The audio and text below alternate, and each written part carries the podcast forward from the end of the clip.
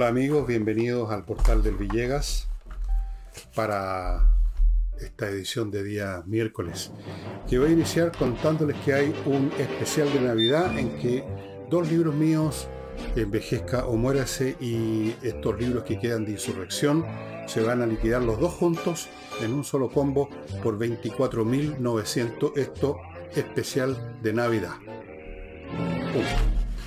Les recuerdo además em, el caso de esta guagua, Ignacio, que tiene esta atrofia muscular espinal tipo 1, que necesita ayuda a la familia, porque los remedios son increíblemente caros y no es solo una vez que se administran.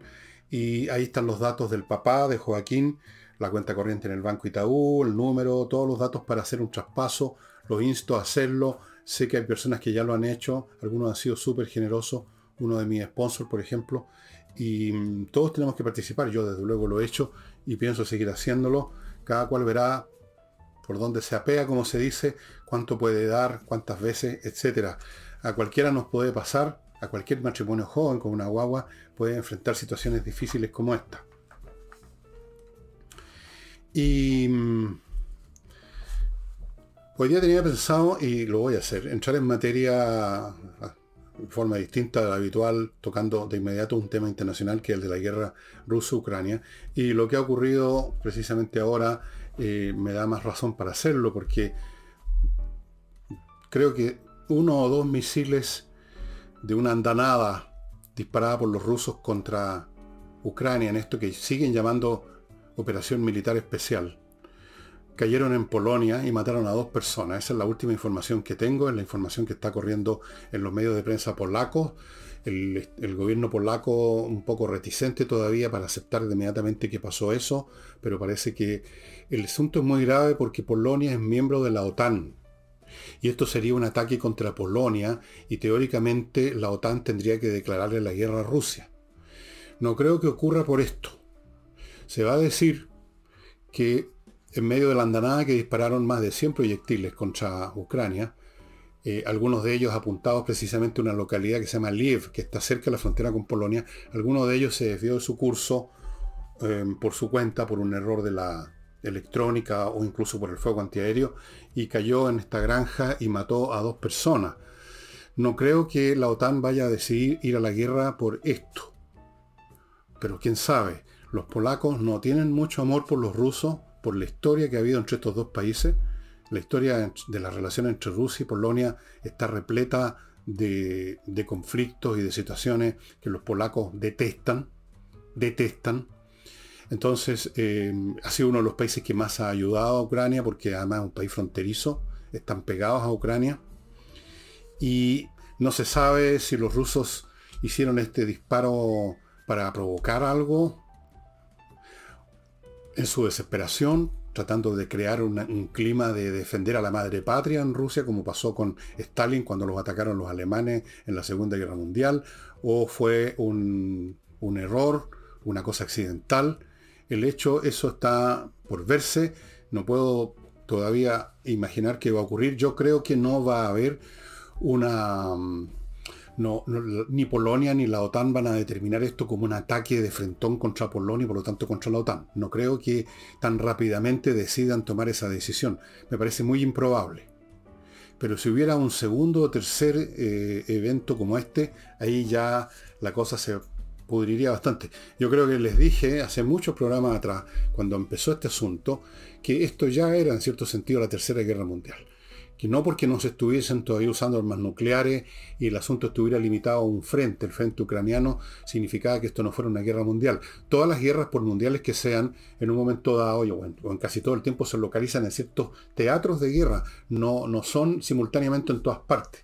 De manera tal que eso no, no, no, no, es suficiente razón para excluir el hecho que estamos en una especie tercera, estamos en una tercera guerra mundial que puede crecer en cuanto a los teatros y en cuanto al armamento que se utilice, en este caso el armamento nuclear. Em, los rusos están jugando con fuego, ciertamente, porque si hay un enfrentamiento más grande, Rusia va a desaparecer del mapa, de todas maneras. Claro que sí. Eso se los puedo asegurar por razones tecnológicas, por razones de superioridad militar norteamericana y europea. Yo no digo que va a salir indemne Rusia, eh, Europa y Estados Unidos, pero Rusia desaparecería del planeta. Pero hay gente tan loca en el Kremlin que cualquier cosa puede pasar. Yo he visto un video de un grupo de comunistas en Moscú haciendo un desfile pidiendo que se bombardeara con armas nucleares Washington. A ese nivel de histeria, de locura, de delirio han llegado algunas fracciones del pueblo ruso y otras, la gran mayoría, como ha sido su costumbre desde hace más de mil años, se someten a lo que determine ya sea Putin o el dirigente comunista en la época comunista o los zares en la época de los zares, lo que sea. Mientras tanto, esto ocurre en el contexto de un completo colapso militar ruso. Los rusos, como ustedes saben, si han seguido las noticias, perdieron otra zona grande del, que habían ocupado, eh, una zona vinculada con, con la ciudad más importante que habían tomado de Ucrania, que es Gerson. Los ucranianos recuperaron Gerson y recuperaron toda la zona alrededor, que es bastante grande, y ahora están empezando con primeras operaciones de proving operation, operaciones de sondeo para ver por qué puntos eh, entrar a, picar más todavía en el dispositivo ruso. Los rusos están siendo derrotados por, primero, superioridad absoluta de la tecnología militar occidental, o sea, norteamericana, francesa, alemana, eh, electrónica, comunicaciones, satélite, inteligencia, han sido superiores en todo, han sido superiores en táctica, en maniobra. El ejército ruso claramente, después de años de no estar en ninguna guerra, eh, su oficialidad es muy incompetente, muy corrupta. Los videos em, que llegan a Occidente filmados, hechos por los propios soldados rusos y en situaciones de la línea al frente muestran a, una, a una tropa absolutamente desmoralizada, con oficiales emborrachados o que se retiran al primer peligro. Eh, es un ejército que no tiene ninguna razón para estar ahí, mal armado, mal equipado, mal vestido, con mala alimentación las quejas de los soldados rusos, tanto los que han sido tomados prisioneros como aquellos que han mandado videos o conversaciones telefónicas interceptadas, que yo tengo un canal donde se ven, se escuchan conversaciones telefónicas interceptadas de soldados rusos. Es muy impresionante el colapso del aparato militar ruso, que no por nada está siendo derrotado por un país diez veces más pequeño en todas partes. Segundo, el colapso de la economía y la sociedad rusa en su conjunto. Una sociedad que estando, estando en guerra, en vez de producir, aunque sea por una semana, una especie de patriotismo, chauvinismo, entusiasmo los jóvenes por ir a pelear, como ocurre en todas las guerras, vemos al contrario, que una enorme cantidad de jóvenes y sus familias se han ido de Rusia, han atochado las zonas fronterizas para arrancar de Rusia, para que no los recluten. Y los reclutados han sido reclutados muchos de ellos a la fuerza y lo único que quieren es mandarse cambiar del frente. Bueno, un país que está en esa situación, con la economía enormemente golpeada por las sanciones de Occidente, es un país que está enfrentando el colapso. Ahora, lamentablemente, a pesar de toda su incompetencia técnica, los rusos tienen armas nucleares. ¿Quién sabe si el día de mañana hay un golpe de Estado contra Putin y lo reemplaza alguien peor? Acuérdense ese refrán, más vale diablo conocido. Lo reemplaza un nacionalista aún más loco aún más, más delirante y decide apretar el botón y entonces la guerra que tenemos ahora se convierte en una guerra nuclear y Rusia desaparece. Y desaparecen varias ciudades de Europa y de Estados Unidos también, pero Rusia entera desaparece. Totalmente. Se acaba Rusia. Y otros conflictos que están ahí contenidos por la situación mundial en medio del río revuelto otras guerras se desatarían. Muy probablemente Israel atacaría finalmente las instalaciones nucleares iraníes. Eh, quién sabe lo que podría pasar entre China y Taiwán. Podrían pasar, podría ser una, como prender un fósforo en un polvorín, literalmente. Esa es la situación que estamos viviendo ahora, en este momento, que ha sido llevada a otros grados adicionales de hervor con estos misiles que cayeron y mataron gente en Polonia. Vamos ahora a mi primer bloque comercial.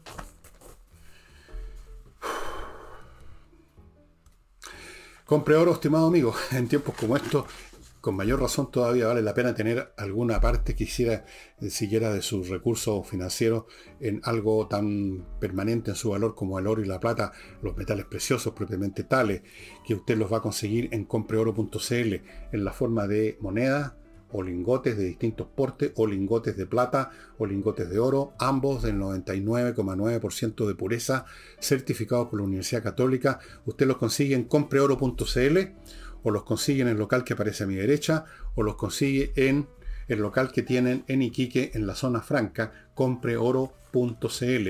Estos son tiempos como para realmente tomar algunas precauciones, porque si este polvorín que estoy diciendo hace rato, que vamos hacia nuevas guerras y eh, ocurre, como lamentablemente creo que va a ocurrir, la economía mundial realmente va a entrar en una, en una situación muy difícil de, muy difícil de imaginar siquiera. Continúo con entrenainglés.com que les anuncia, les, les, les comunica que tiene un plan de verano para aprender inglés, por supuesto, 24 clases en a 397 mil pesos, un poquito menos de 400 mil pesos, 24 clases. Dividido por 10 son 39, dividido por 20 son 19, por 24 son como 15 lucas la clase más o menos, dadas por profesores de inglés online. Súper buenas clases, se los puedo garantizar. Entrenainglés.com si quieren consultar alguna cosa extra, manden un correo a coordinación arroba Continúo con kmmillas.cl, el sitio de internet donde usted vende y a buen precio las millas acumuladas por sus vuelos que no va a usar prontamente y que en cualquier momento pueden desaparecer porque las empresas aéreas las borran sin avisarle a nadie. Continúo con invierta en USA. Si quiere invertir en Estados Unidos y no sabe nada, no importa. Vaya, invierta en USA.cl, empresa chilena norteamericana, y todo se va, todas las puertas para la inversión se abren. Le ofrecen 3.500 franquicias para que usted escoja dónde invertir, cómo invertir. Muchas, pero muchísimas opciones inmobiliarias en Estados Unidos. Le abren cuenta corriente en bancos norteamericanos, le consiguen crédito en esos bancos lo ayudan a constituir sociedad comercial en Estados Unidos, lo asesoran y le pueden conseguir visa de residencia. Todo en inviertanusa.cl y termino este bloque con miclimo.com, la mejor climatización. Amigos, vienen temperaturas brutales. No se queje después que llamó a miclimo.com, pero había, había que esperar porque había una larga cola de gente pidiendo equipo. Señores, cuando hayan 34, 35 grados, usted no va a meterse. Tenga ya la climatización, póngase ya en contacto con miclimo.com.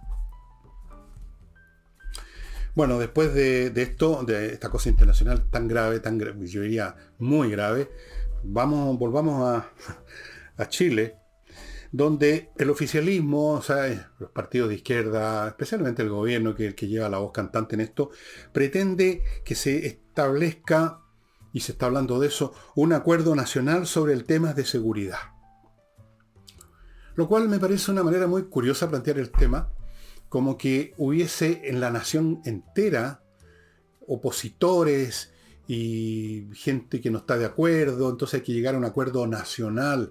La nación es la que no, no, sea, no está, digamos, conteste en esta materia. Cuando en realidad los que han puesto objeciones, por ejemplo, una, a modificar la ley antiterrorista, a hacer uso de la fuerza pública, es la izquierda. Entonces aquí no se trata de buscar un acuerdo nacional, aquí se trata de buscar el gobierno un acuerdo de su gente, de su coalición, que de una vez por todas se peguen en el alcachofazo. Mientras tanto, antes de sentarse a la eterna mesa, con que todo se trata de resolver y no se resuelve en Chile sentándose alrededor de una mesa, la oposición dice que se van a sentar si se cumplen algunas condiciones. Algunas de ellas son que se le ponga urgencia a, a ciertos temas legislativos o proyectos que están en curso sobre estas materias, por ejemplo, el proyecto de infraestructura crítica protección especial para, por ejemplo, plantas eléctricas, lo que están bombardeando los rusos en Ucrania, dicho sea de paso, dejaron casi a la mitad del país sin luz. Mientras son derrotados, hacen lo que hicieron los alemanes en la Segunda Guerra Mundial de disparar la B1 y la B2, los rusos están haciendo lo mismo. Así como Putin se parece a Hitler, todo lo que está ocurriendo en este momento se parece bastante a lo que pasó en Alemania. Pero vuelvo a Chile. ponerle urgencia al proyecto de infraestructura crítica y al sistema de inteligencia. También piden urgencia a, a, que se establezca una defensoría de las víctimas. Ahí van a decir que bueno porque eso no va al meollo del asunto. No es, no es ayudando a las víctimas, sino que persiguiendo a los victimarios que se enfrentan al problema de la seguridad, ¿no creen ustedes? Y que haya un estatuto, un, estatuto de las policías que les permita actuar mejor, la ley antiterrorista, etc.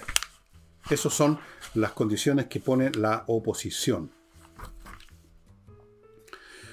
El gobierno y la izquierda se siguen tropezando consigo mismos, con sus propios traumas psicológicos, ideológicos, hormonales, emocionales que tienen con todo lo que tenga que ver con el uso de la fuerza pública, porque está claro, como el agua, lo hemos dicho aquí, todo el mundo lo sabe, que el tema de la seguridad consiste en atacar, en reducir, en eliminar, en encarcelar, en, qué sé yo, a los autores de los actos delincuentes o los grupos que actúan en la Araucanía. No se trata de mesas o acuerdos nacionales.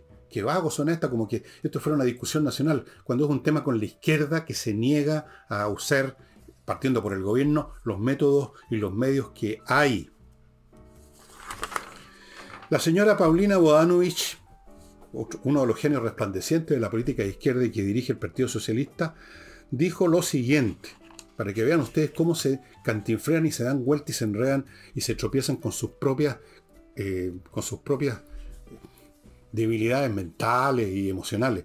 Dijo, la agenda de seguridad es mucho más que una ley antiterrorista. O sea, para quitarle una vez más perfil a la ley antiterrorista, dice que la agenda de seguridad es mucho más. Bueno, ¿dónde está ese mucho más? ¿Dónde está esa agenda de seguridad? Es al revés, señora Bodani. Sin una ley antiterrorista, la agenda es mucho menos. La agenda se convierte en mucho menos. Aquí hay un tema de que no hayan cómo sacarle el poto a la jeringa.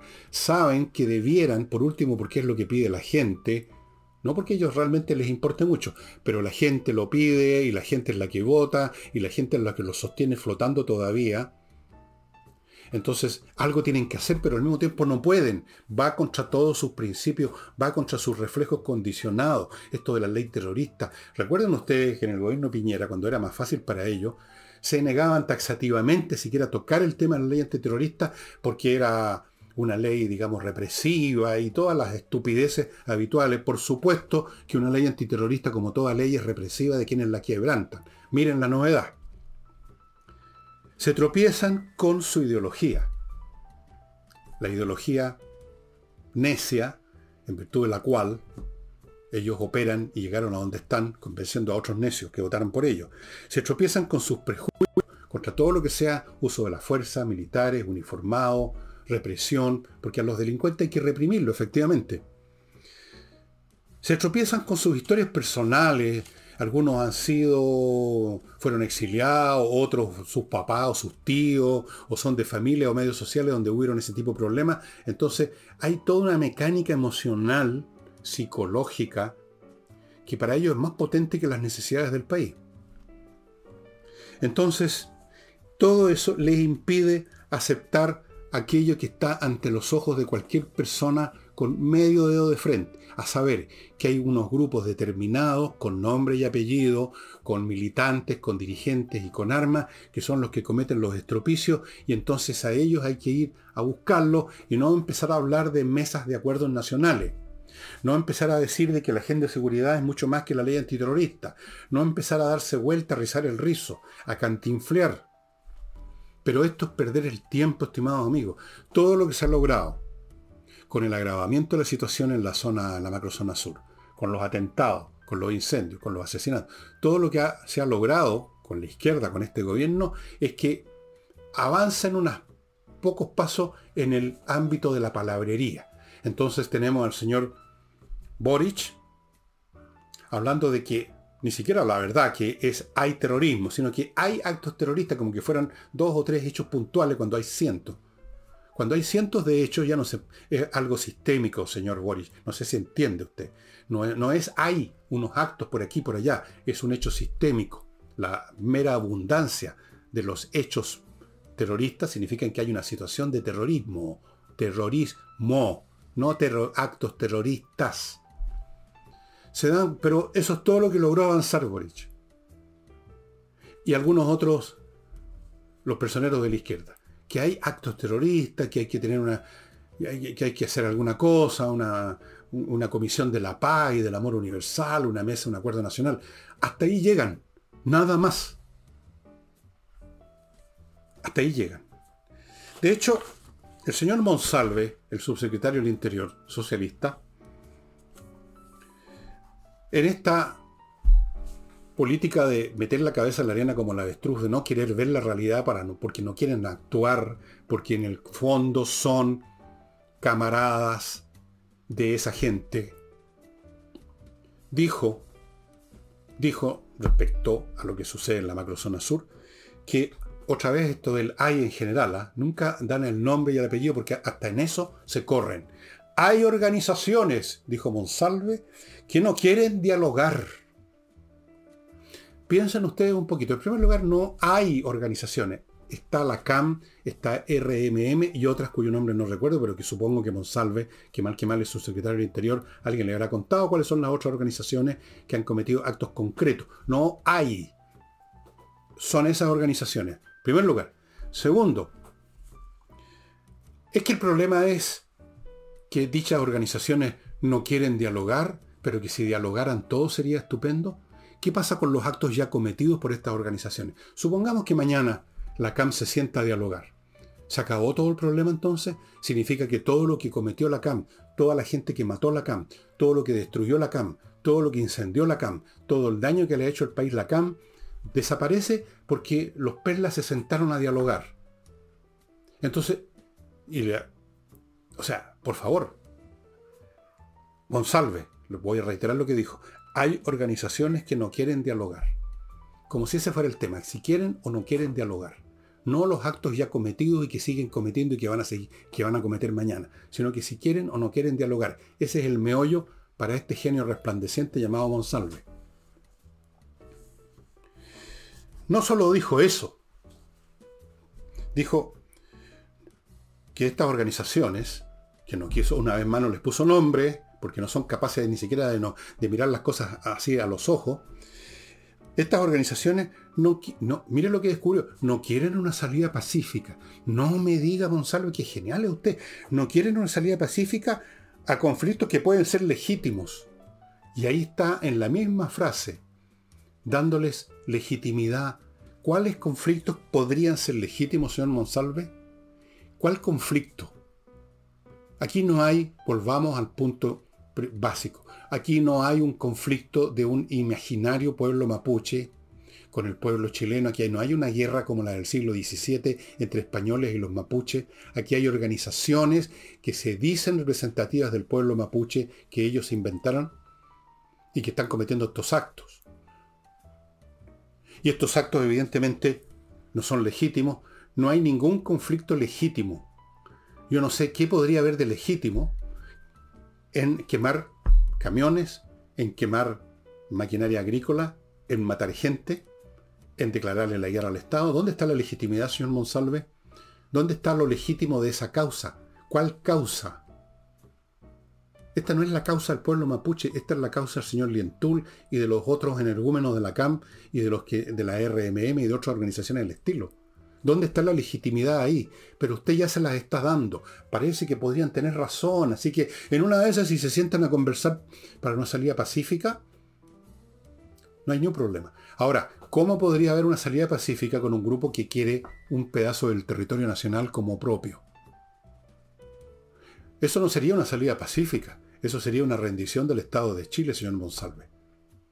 Pero estas personas, vuelvo al principio, no son capaces de ver las cosas derechamente a los ojos, no son capaces de conceptualizar y mucho menos de actuar conforme a la realidad, sino que se dan vuelta en esta fraseología cantinflera que concede puntos de legitimidad, que busca que todos se sienten en una mesa y borrón y cuenta nueva, no ha habido crímenes, no ha habido incendios, no ha habido estropicio, no ha habido nada, porque fueron tan buenas personas que se sentaron a conversar con nosotros. Esa es la mentalidad del gobierno. Con este gobierno, que puede a lo más decidirse usar algunas palabritas como esto de los actos terroristas, con este gobierno no se va a solucionar este tema, va a agravarse. Este gobierno va a hundir este país, tal como van las cosas, lo va a hundir en este tema y lo va a hundir en otros también. Termino con Monsalve diciendo que él dijo que nunca había habido más uniformados, más militares, más policía en la zona. ¿Y de qué sirve, señor Monsalve, que hayan más palitroques? ¿De qué sirve que en vez de haber 10 carabineros hayan 20? ¿O que en vez de haber 5.000 soldados hayan 6.000? ¿O que en vez de tener 10 tanquetas tengan 15? La cuestión es cómo se usa ese material, cómo se usa esa tropa, esos recursos. ¿O usted pretende eventualmente llegar a un día en que todo el territorio nacional, todas las carreteras, todos los caminos rurales, cada esquina, detrás de cada arboleda, de cada arbusto, en cada riachuelo, haya un uniformado por lo tanto por pura presencia impidan los ataques, fíjense ustedes. No, no los van a impedir en primer lugar. Se producirían ataques a esas personas. Por el momento no necesitan hacerlo porque tienen espacio sobrado para hacer lo que se les dé la gana. Pero llegado el caso lo harían. No es una cuestión de despliegue, es una cuestión de acción. No basta desplegar tropas, hay que hacer uso de ellas y llevarlas al objetivo para cumplir una misión. Esto del despliegue es otro cantinfleo del señor Monsalve, otro cantinfleo del gobierno, son una patota de cantinflas despreciable. Y lo digo derechamente. No puede dejar de decirse tal cosa porque si estuviera en una pantalla, como el, cantinflas original, está bien, e, es apreciable, pero están gobernando. Están arrastrándonos a todos a un conflicto civil en gran escala se lo vamos a deber a estas personas. Voy a otro bloque.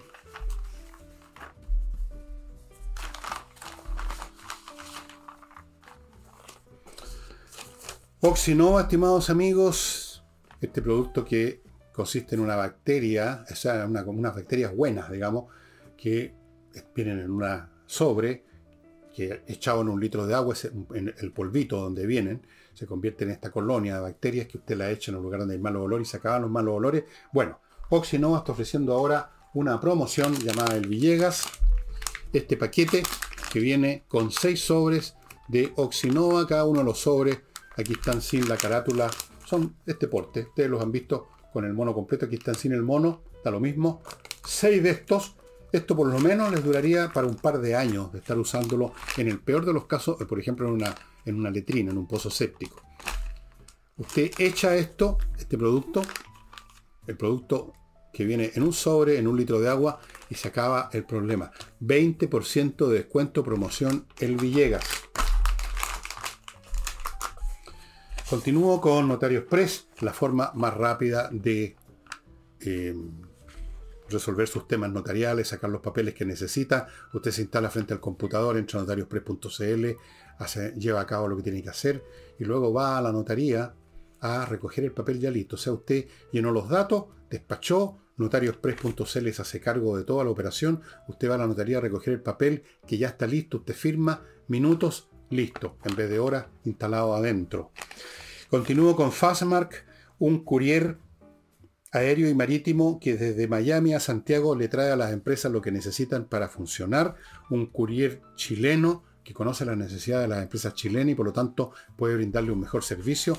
Brindan también servicios de paquetería para cualquier persona que quiera traer cualquier cosa de cualquier parte de Estados Unidos. Continúo con actualiza tu reglamento.cl, un sitio de internet donde un grupo de especialistas están en condiciones y ofrecen este servicio de agarrar el reglamento de su condominio, de su edificio y ponerlo al día en relación a la nueva ley el plazo para hacerlo se está acabando y esto es obligatorio y no se puede hacer así como así uno solo. Tiene que estar en manos de conocedores de la ley y de todos los elementos relacionados con los reglamentos de edificios. Para eso están los profesionales de actualiza tu reglamento.cl. Esto es obligatorio, poner al día el reglamento. Em, bueno, dejemos de lado a la señora Bodanovich. Y un tema que ha crecido en estos últimos días, pero vamos a ver cuánto dura en la agenda, cuánto dura en los medios de comunicación, porque nada dura mucho en nuestro país. Nada dura mucho, estimados amigos. Desaparecen los temas, se pierde el interés y bueno, la educación. Tema del cual hablamos ayer con Nicole, más bien dicho, ella nos informó. Usted si quiere ver las cifras espantosas, que yo no, no tomé nota porque usted las puede ver en la prensa, sobre la cantidad de jóvenes que han abandonado los estudios, miles de miles de miles, la cantidad de jóvenes que van a, a, las clases, pero están faltando más del 15% de las clases, lo cual es mucho. Las situaciones en colegios donde una y otra vez hay actos de violencia contra los profesores, contra los alumnos en la calle, los overoles blancos, las molotov. Es una situación completamente caótica la, la educación chilena y yo no veo por dónde se va a resolver un analista bastante conocido que es un hombre de izquierda, me da la impresión, creo yo, o de centro, no sé. Es un analista que se llama Daniel Mansui. Dijo una cosa muy sencilla.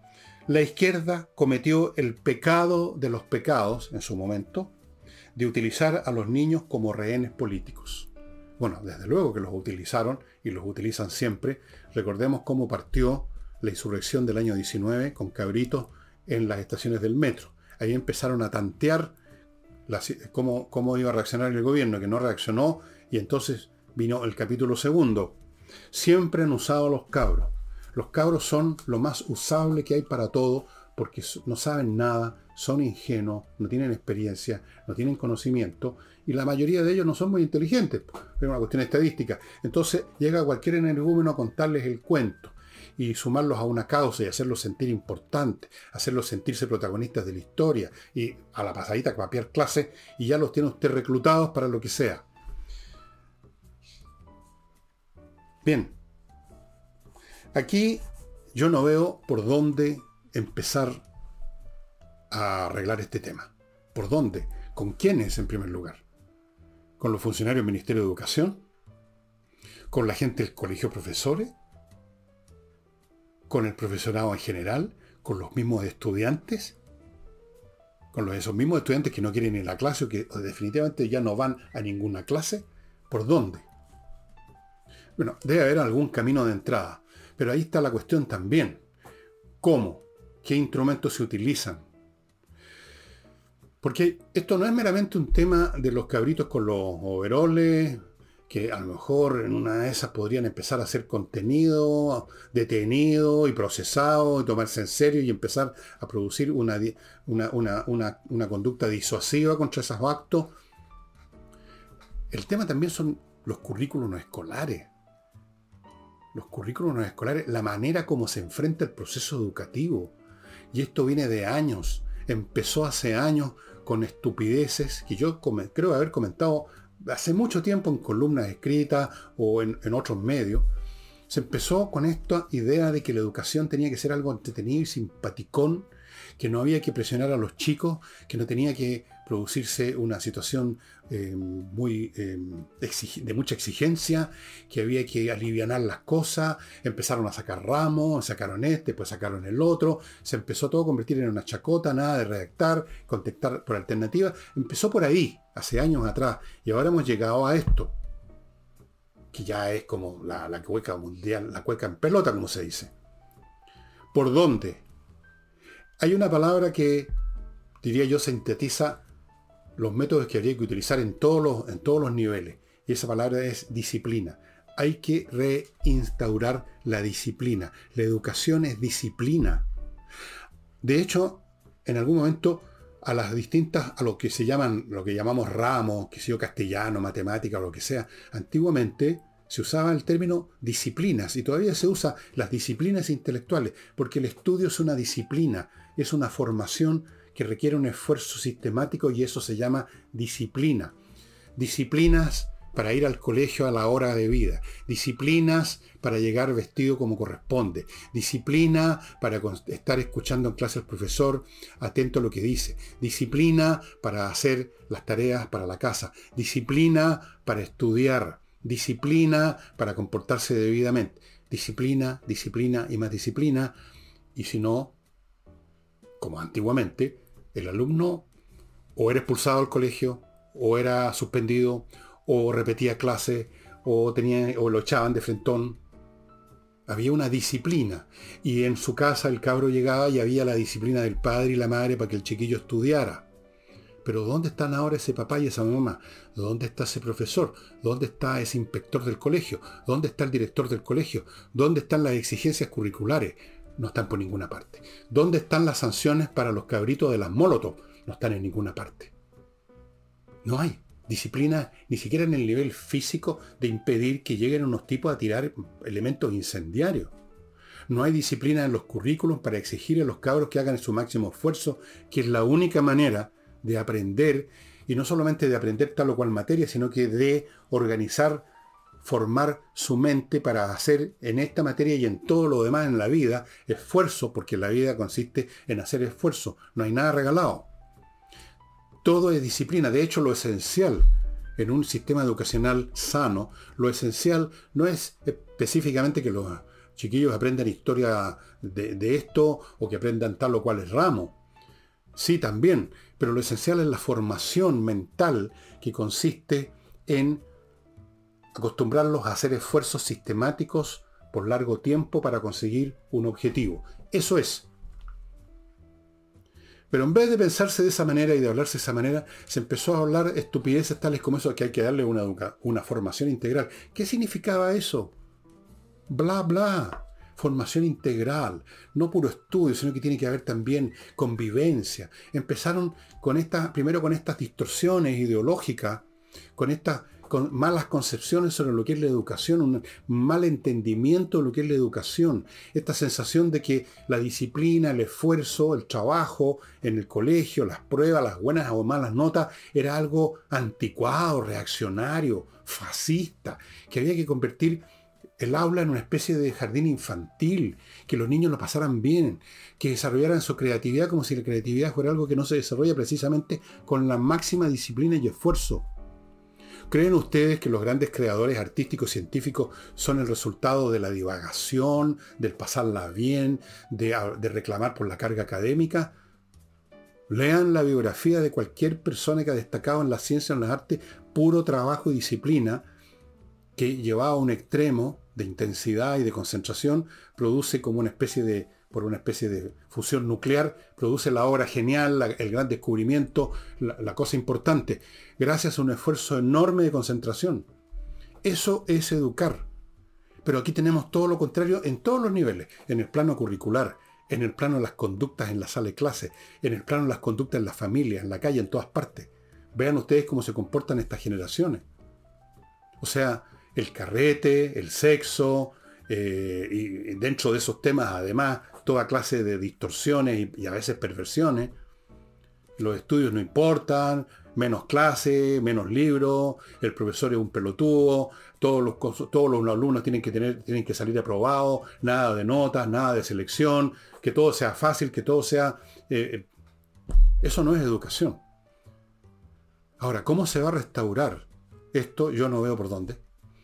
Y el resultado es que este país, cuando se muera o se jubilen, los que todavía trabajan algo, aunque también muchos de ellos fueron educados a medias nada más, pero ahora es mucho peor, ¿qué va a pasar cuando estos cabritos, estos cabritos lanzadores de Molotov, estos estudiantes universitarios que reclaman por la carga académica, estos otros que se pasan pintarrajeando muros y llamando a paro, ¿qué pasa cuando de algún modo u otro se conviertan en los adultos que conduzcan la marcha del país? ¿para dónde va este país? Yo les digo a dónde va este país, a la letrina. Se va a la mierda. O sea, nos pasa cualquier cosa, nos invaden, nos roban, eh, terminamos vendiendo el país a los chinos, nos convertimos en, no sé, pues en, en cualquier cosa. Nos roban el país, y con toda razón. Un país que no es capaz de tener una cierta fortaleza anímica interior, cierta disciplina, cierta, cierto músculo mental, en todo orden de cosas, es un país que se convierte en presa de otros más fuertes. Nos comerían, nos van a comer un día, llevado, a las cosas a este punto.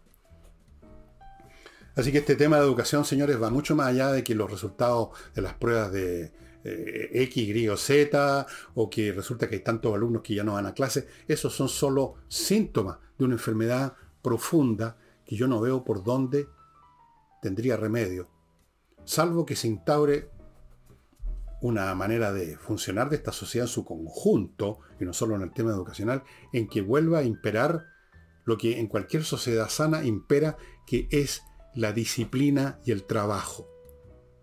Y la sanción para los que no tienen disciplina ni trabajan, la sanción para los que rompen la ley, la sanción para los que la quebrantan, la sanción para los sinvergüenza, para los flojos, para los perezosos, para, los, para toda esa gente que son parásitos cuando no se desparasite este país, mientras no se desparasite, estamos jodidos.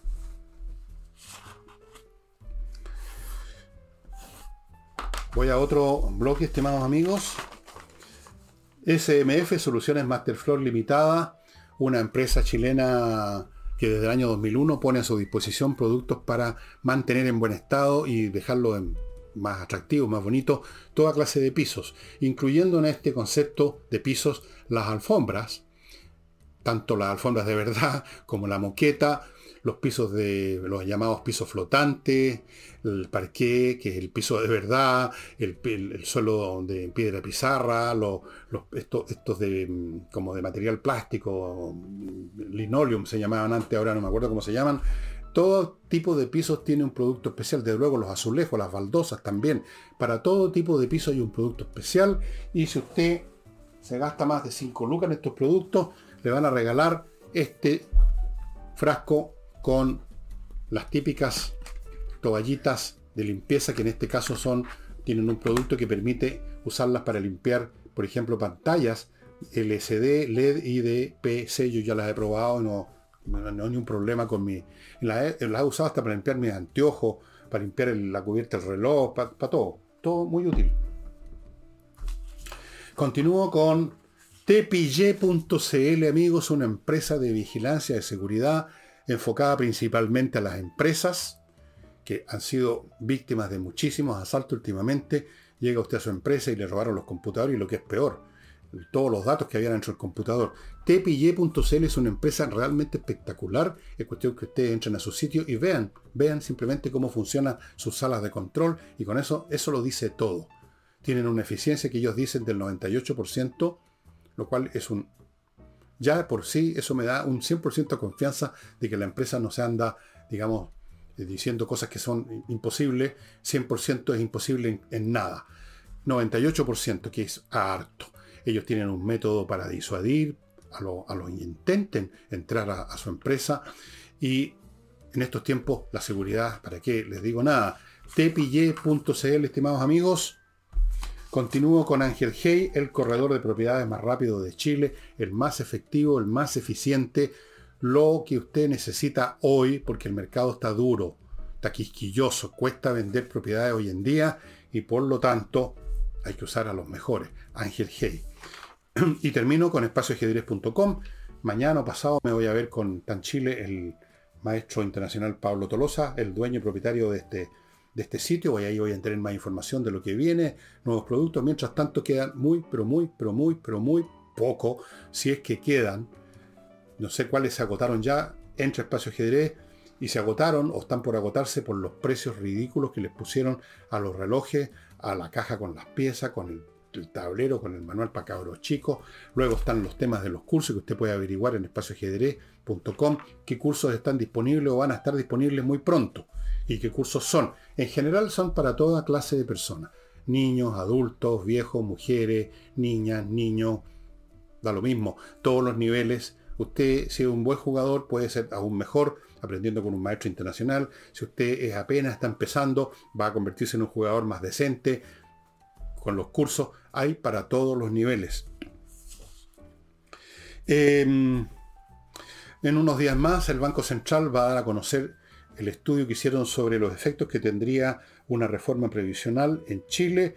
Doña Rosana Costa, que preside ese organismo, ya nos dice que todavía no va a adelantar nada, tienen que terminar el estudio, pero advierte que obviamente que una reforma previsional va a tener, según como sea, tiene que tener, necesariamente tiene un enorme impacto en el crecimiento y el mercado de capitales.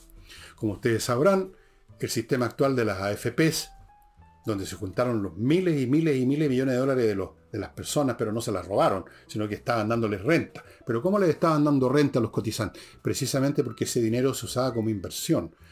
Ganaban los cotizantes y ganó el país porque esa inversión era inversión para nuevas empresas, nuevas fábricas, para lo, para, en fin, para lo que se invierte.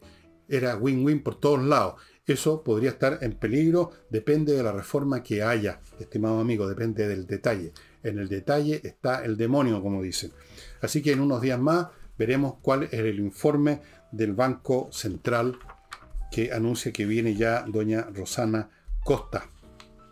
Y última noticia económica, el Servicio de Evaluación Ambiental habría acogido por lo menos parcialmente el reclamo de una constructora, de una empresa llamada em, Fundamenta, que tenía paralizado un proyecto de construcción que incluso ya lo había iniciado ahí cerca de donde yo vivo, en la Plaza Engaña, un proyecto que se llama, no me acuerdo cómo se llama, pero era un proyecto muy grande, 300 millones de dólares, creo que ya, ya han invertido 100 millones, y llegó en un momento dado en que fue paralizado por la Comisión Ambiental de la región metropolitana, liderada por la señora Constanza Martínez. Yo no conozco a la señora Constanza Martínez, pero sí sé que en este ámbito del medio ambiente, que a mí me importa como le importa a todo el mundo y creo que también le importa a las constructoras, aunque sea por último para evitarse problemas, hay muchas posibilidades de caer en extremos, como desgraciadamente han caído y caen siempre los talibanes. Nunca faltan los talibanes en cualquier cosa. Usted plantea algo razonable y a poco andar llegan los extremistas a convertir el asunto en una caricatura perniciosa. el remedio resulta peor que la enfermedad. Puede ser que esto, esta inversión, el remedio haya sido muy peor que la enfermedad, porque ¿por qué se inició esto? ¿Por qué hubo este rechazo? Parece que algunos vecinos reclamaron, yo no sé con qué grado de razón, no conozco su reclamo, no conozco en qué consiste el reclamo, pero el hecho es que era una inversión de 300 millones de dólares y esto significa pega, significa eh, insumos, significa actividad económica, que es lo que el país necesita. Ahora, el sector de la construcción, incluyendo por supuesto esta empresa, están bastante contentos de esta resolución porque consideran que es como una señal, da una señal. Vamos a ver, vamos a ver, ojalá que esto sea así. Yo no estoy diciendo aquí que se quede claro de que estoy de acuerdo con que cualquier cosa se haga y que me importa me importa nada el medio ambiente. Me importa mucho el medio ambiente, pero también me importa tomar en cuenta otros factores. La conducta inteligente consiste en equilibrar todos los elementos y no simplemente cerrar los ojos y irse con uno solo. Eso es tonto, simplemente. Tonto no le hace un favor al medio ambiente. Incluso al revés, porque se terminan produciendo reacciones que se van para el otro extremo. Y finalmente, amigos, el libro de hoy que les voy a mostrar ahora es muy interesante.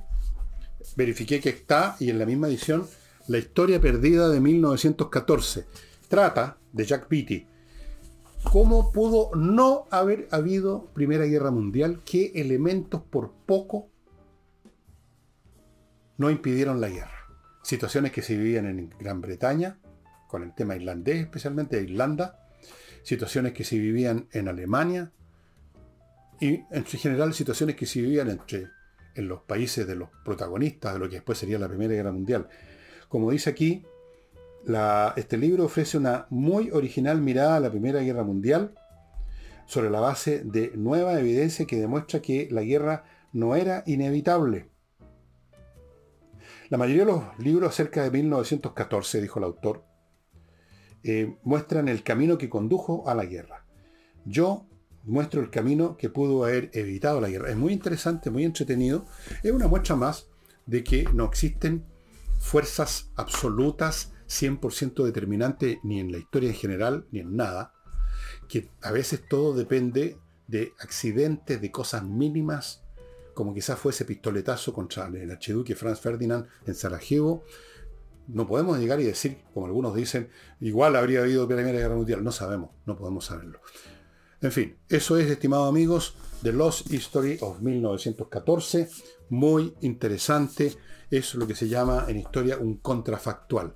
¿Qué habría pasado si no hubiera pasado esto otro? Y con eso terminamos el programa de hoy. Nos estamos viendo mañana jueves con doña Nicole Rodríguez.